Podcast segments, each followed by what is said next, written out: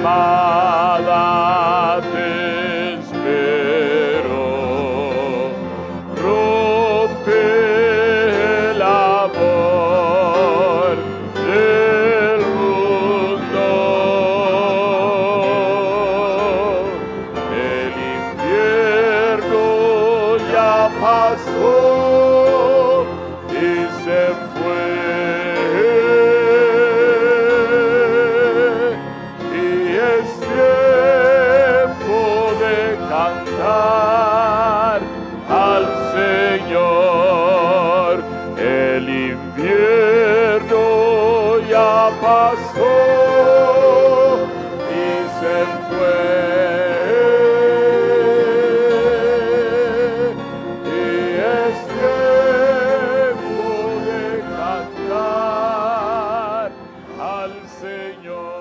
Yo creo que cada uno de nosotros alguna vez se ha sentido débil. Levante la mano el que no se ha sentido débil. No todos, ¿verdad? Todos nos hemos sentido débiles, hemos pasado por procesos que el Señor nos pone. Y hoy vamos a ver ah, de un hombre que de débil fue un héroe. Yo creo que ya saben quién es. Hay muchos, ¿verdad? Pero vamos a hablar de Gedeón. ¿Cómo te hubiera gustado liderar a 300 hombres contra todo un ejército? Jehová está contigo, varón esforzado y valiente. Salvarás a Israel de la mano de los madianitas. Estas palabras habladas a Gedeón por un ángel enviado por Dios fueron claramente con el pensamiento de ser alentadoras, pero al parecer el primer pensamiento de Gedeón fue, ¿por qué yo? No hay otro más fuerte o más valiente que pueda hacerlo. Los madianitas de Dios no siempre nos parecen razonables. Como seres humanos somos cortos de vista y débiles. Caemos una y otra vez cuando confiamos en nuestra propia fuerza. En lugar de que nosotros nos esforcemos para encontrar y hacer la voluntad de Dios en nuestras vidas. Gedeón llegaría a nuestras vidas, llegaría a experimentarlo en su vida.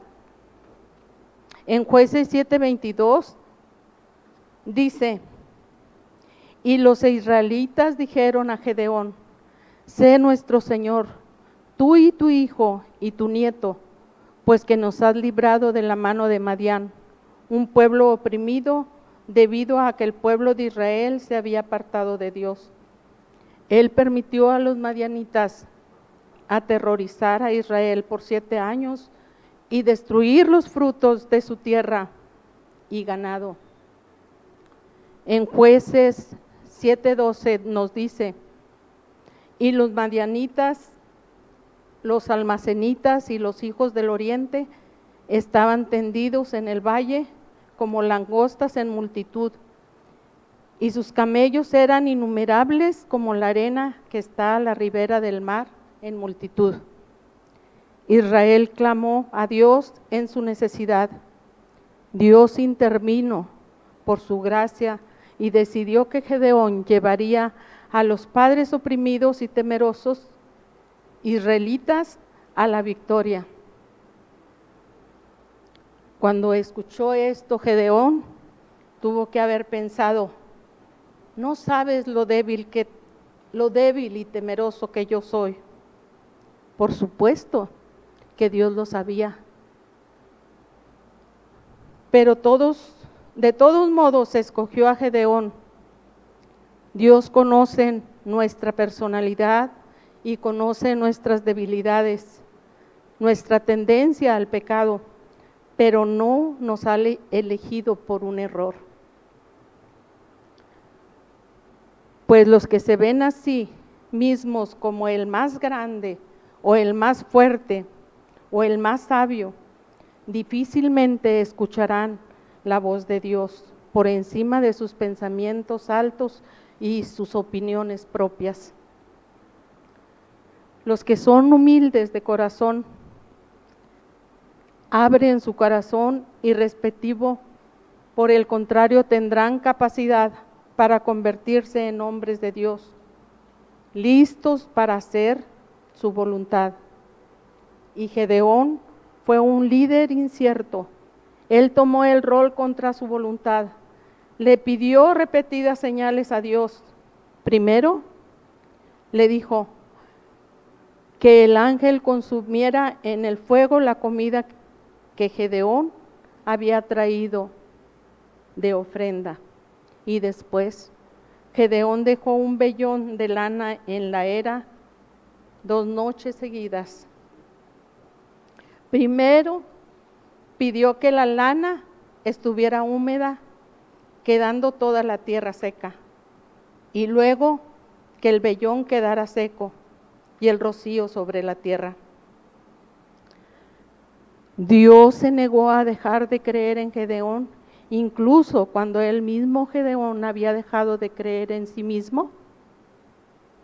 Dios se desanimó con todas estas peticiones constantes, comenzó a reconsiderar su elección. No, hermanos. Todos, todas estas señales y milagros que sucedieron le dieron a Gedeón la fuerza y fe que él necesitaba. Gedeón tuvo un avance rápido en poco tiempo se armó con el Espíritu del Señor y está la cabeza ahora de un ejército israelita de 32 mil guerreros. Es realmente un ejército poderoso. Entonces vino un nuevo mandamiento de Dios. Todo el que tema, devuélvase a su casa. Dios sabía que Israel se atribuiría al mérito de la victoria que iban a obtener y que celebrarían su propia fuerza en lugar de darle la gloria que le correspondía a Dios como jefe del ejército. Cuando Dios da ese mandamiento, yo creo que a Gedeón le hubiera encantado escapar en ese momento y ser de los que temen y no tener que ir a la guerra y arriesgándose también a morir. Yo creo que él preferiría regresarse a su casa. Imaginémonos cómo Gedeón debió haberse sentido cuando le dijo este, este nuevo mandamiento a sus 32 mil soldados. Entremos en la escena tenemos 32 mil soldados enfrente de nosotros. Aún era mucho el pueblo. La gente ha de haber pensado, ¿qué tipo de líder es este? Que voluntariamente les dice a sus soldados que escapen justo antes de la batalla. Aún es mucho pueblo. Esa noche se fueron 22 mil soldados de Gedeón. Imaginémonos para Gedeón como un golpe duro para su vida. ¿Cómo un líder de 32 mil hombres hubiera creído que era posible con solo 10 mil hombres era casi imposible ganar la batalla. Pero entonces, hermanos, Dios habló nuevamente, aún es mucho pueblo, Gedeón. Una cosa es escuchar lo que Dios quiere que hagamos, pero otra es realmente hacerlo. Puede sentirse como una lucha en nuestros corazones. Y otra vez, Dios le dice, aún muchos. Este nuevo mandamiento iba contra todo razonamiento humano y es exactamente como Dios lo quería, en obediencia. Y es lo que Él quiere para su pueblo, obediencia. A la guía de Dios, Gedeón llevó al ejército al río a beber. Y solo los que lamieron el agua con sus lenguas se les permitió quedarse, mientras los demás fueron enviados a su lugar. Cuando el polvo se asentó, Gedeón se había quedado con solo 300 hombres, de 32 mil 300 hombres. Contra todo un ejército, imaginemos, imaginémonos el temor de Gedeón cuando Dios dijo, levántate, desciende al campamento de los madianitas, porque yo los voy a entregar en tus manos. Como les digo, una cosa es escuchar lo que Dios quiere que hagamos, pero otra es realmente hacerlo. Nuevamente, Dios levantó a Gedeón a seguir, le dio instrucciones de espiar el campamento. Y aquí Gedeón escuchó que los soldados madianitas también tenían miedo. Uno hablaba de un sueño donde veía que un pan de cebada rodaba hasta el campamento de Madián y la golpeaba y la tienda se caía. Esto no es otra cosa sino la espada de Gedeón, hijo de Joás, varón de Israel, exclamó el soldado. Dios ha entregado en sus manos a los madianitas con todo el campamento. La fe de Gedeón se removió al escuchar esto con sus 300 hombres armados, pero si conocemos la historia, nada más llevaban trompetas y antorchas dentro de cántaros. Los israelitas se arrastraron hasta el extremo del campamento. Cuando se dio la señal, los israelitas rompieron los cántaros y revelando las, las antorchas y soplando sus trompetas, gritando, por la espada de Jehová, de Gedeón. ¿Y qué pasó? Los madianitas fueron sorprendidos y pensaron que había sido emboscados por un gran ejército y entraron en pánico poniendo la espada de cada, una, de cada uno contra su compañero, hasta finalmente huir en la noche. Su gran poder había sido vencido por solo 300 hombres, liderados por Gedeón, un hombre de Dios. El Señor nos habla con amor y mucho amor. Si gustan, vamos a Cantares 1.15.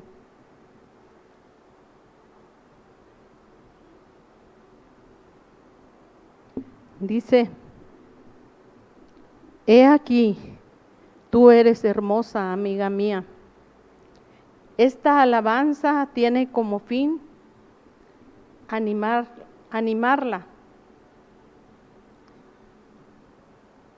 El primer, tú eres hermosa, la anima.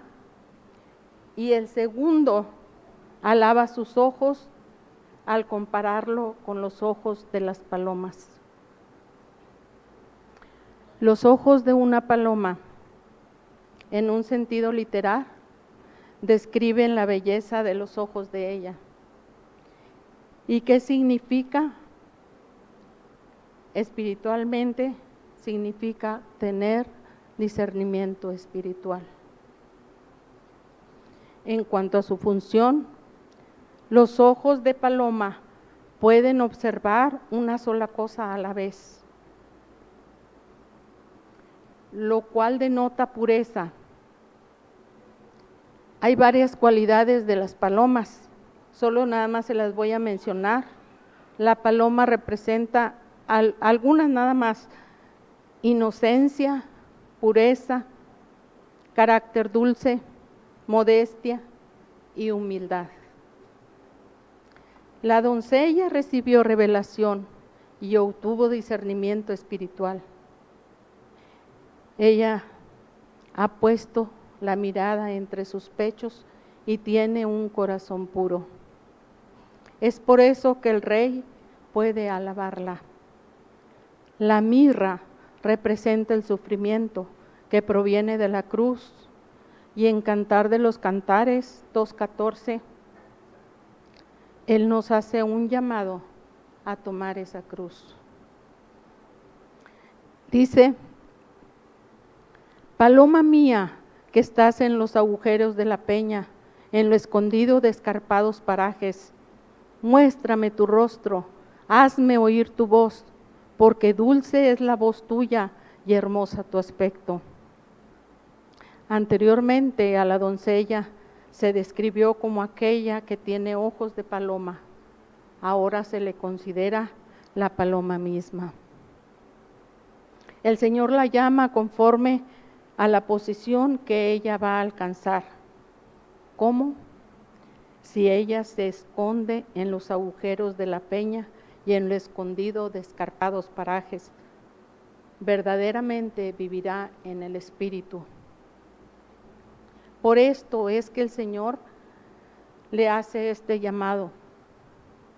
Los agujeros de la peña y lo escondido de escarpados parajes hacen referencia a una unión completa. ¿Qué es paraje? Según en el diccionario, es un lugar en el campo aislado y singular estado, ocasión y disposición de algo. ¿Qué es escarpado? Alturas que tienen subidas peligrosas o intransitable. Tienen muy inclinado su camino o el terreno por donde anda que no permiten el paso. Esto nos muestra nuevamente que esta palabra se refiere a la ascensión, un lugar al que una persona común no puede llegar. Solo se puede llegar a los lugares escarpados escalándolos. En Colosenses 3, 2 al 5 nos dice, poned la mira en las cosas de arriba, no en las de la tierra, porque habéis muerto y vuestra vida está escondida en Cristo, con Cristo en Dios.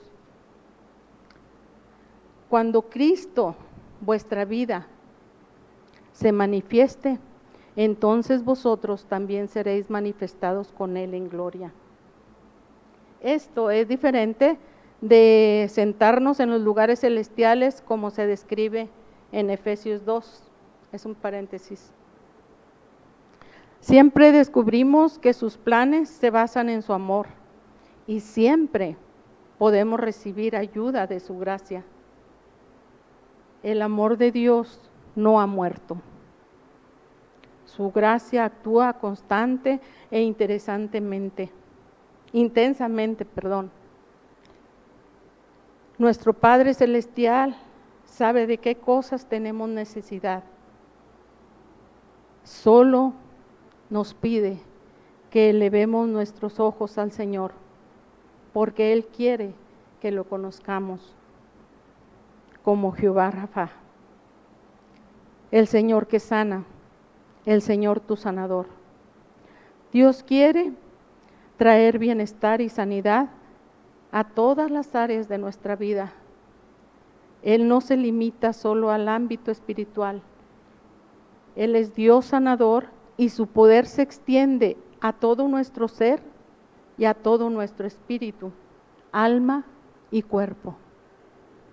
Él desea sanar las enfermedades que afligen nuestra alma, nuestras emociones y también nuestro cuerpo. Él quiere que lo conozcamos. Hay muchos nombres, pero nada más les voy a mencionar algunos, como Jehová Shalom. El Señor es paz. La paz que Dios nos da es una que parece ilógico a los ojos de los demás. No se basa en las circunstancias o en la ausencia de guerra, sino que está basada en la confianza total de que Dios está con nosotros y de que obrará a nuestro favor en su momento. La paz que viene de Dios es completa y abarca todos los rincones de nuestro ser. Jehová Jireh, el Señor provee, el Señor proveerá. Él proveerá todo lo necesario en su tiempo perfecto y de acuerdo con su voluntad. Otro nombre es Jehová Tzikenu, que significa Señor justiciero o mi Señor de la justicia. El Señor hará justicia. En Cantar de los Cantares 2.10 dice, mi amado habló y me dijo, levántate, oh amiga mía, hermosa mía, y ven. En Hebreos 4:16 nos dice, acerquémonos pues confiadamente al trono de la gracia para alcanzar misericordia y hallar gracia para el oportuno socorro. Hay una historia de un hombre. Este hombre era perseguido por varios malhechores que querían matarlo. Él ingresó a una cueva y lo buscaban con tal desesperación. Él elevó una oración a Dios. Dios Todopoderoso, haz que dos ángeles bajen y tapen la entrada y no entren a matarme. En ese momento escuchó a los hombres acercándose a la cueva en la que él se encontraba y vio que apareció una arañita. La arañita empezó a tejer una telaraña en la entrada y él elevó otra oración. Esta vez esa oración más angustiada. Señor, te pedí ángeles, no una araña. Y continuó, Señor, por favor, coloca un muro fuerte en la entrada para que no puedan entrar a matarme. Y en eso abrió los ojos, esperando ver el muro tapando la entrada. Y para su sorpresa, observó a la araña tejiendo la telaraña. Estaban ya los malhechores ingresando en esa cueva en la que se encontraba él. Y él se quedó esperando su muerte. Cuando ellos estuvieron frente a la cueva, ya la arañita había tapado toda la entrada. Entonces se escuchó esta conversación. Vamos, entremos a esta cueva. No, ¿No ves que hasta hay telarañas? Nadie ha entrado en esta cueva. Vámonos a las otras cuevas.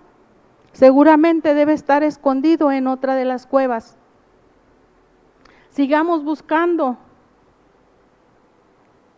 en las, las demás cuevas a ver si allí lo encontramos.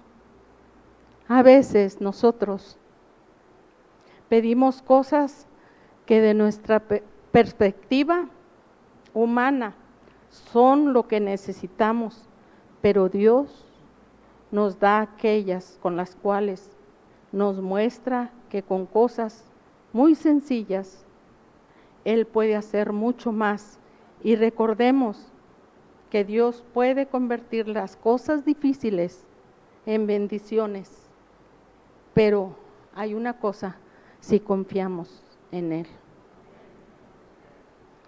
Algunos senderos en que Dios nos coloca son escarpados y difíciles, otros tediosos y aburridos, pero a ninguno le falta su amor y fidelidad. Al final del camino nosotros podremos decir, el camino del Señor es lo mejor para mí. Tal vez encontramos obstáculos en el camino.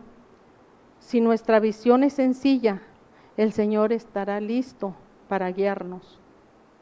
Vemos un ejemplo de David. Él fue reducido a esa visión sencilla. El Salmo 27 fue escrito por David inspirado en su relación con el Señor durante el tiempo cuando él estaba escondido en la cueva. Mientras el ejército de Saúl lo buscaba afuera para matarlo, en medio de la oscuridad de sus circunstancias y el sueño de David acerca de su asiento en el trono de, de su reino terrenal, con toda su grandeza, palideció ante la luz del reino eterno que pudo ver en ese momento. Dice, Jehová es mi pastor, Jehová es mi luz y mi salvación. ¿De quién temeré? Jehová es la fortaleza de mi vida. ¿De quién he de atemorizarme? Cuando se juntaron contra mí los malignos, mis angustiadores y mis enemigos para comer mis carnes, ellos tropezaron y cayeron. Aunque un ejército acampe contra mí, no temerá mi corazón. En esta aparente situación de desesperanza, David se dio cuenta de que solo lo que es de Dios tiene un valor permanente. Todo lo demás desapareció en la oscuridad de la cueva, incluida la de sentarse en el trono de Israel, conforme a la profecía que le había sido dada a través de Samuel. David fue reducido a una visión sencilla. Solo tenía un deseo, permanecer en la presencia del Señor. La cueva oscura y mohosa se convirtió en una catedral para él, porque David solo veía al Señor. Tan solo entonces pudo decir, una cosa he demandado a Jehová y esta buscaré que esté yo en la casa de Jehová todos los días de mi vida para contemplar la hermosura de Jehová y para inquirir en su templo. Porque Él me esconderá en su tabernáculo en el día del mal, me ocultará en lo reservado de sus moradas, sobre una roca me pondrá en alto. Los valores de David habían sido puestos bajo el orden divino, ya que el Señor tenía el primer lugar en su vida y entonces, en el tiempo y manera de Dios, Él pudo guiar a David al trono de Israel. Si nosotros vamos a responder y buscar al Señor por encima de todas las presiones y demandas de nuestro tiempo, y le decimos que lo deseamos con un ojo singular, Él responderá y nos dirá, he aquí, tú eres hermosa, amiga mía. He aquí, eres bella, tus ojos son como palomas. Que nosotros en este tiempo decidamos levantar nuestros ojos en Él y contemplar su rostro. Y recordemos, el amor de Dios no ha muerto. Su gracia está disponible para nosotros. conmigo, mi amada.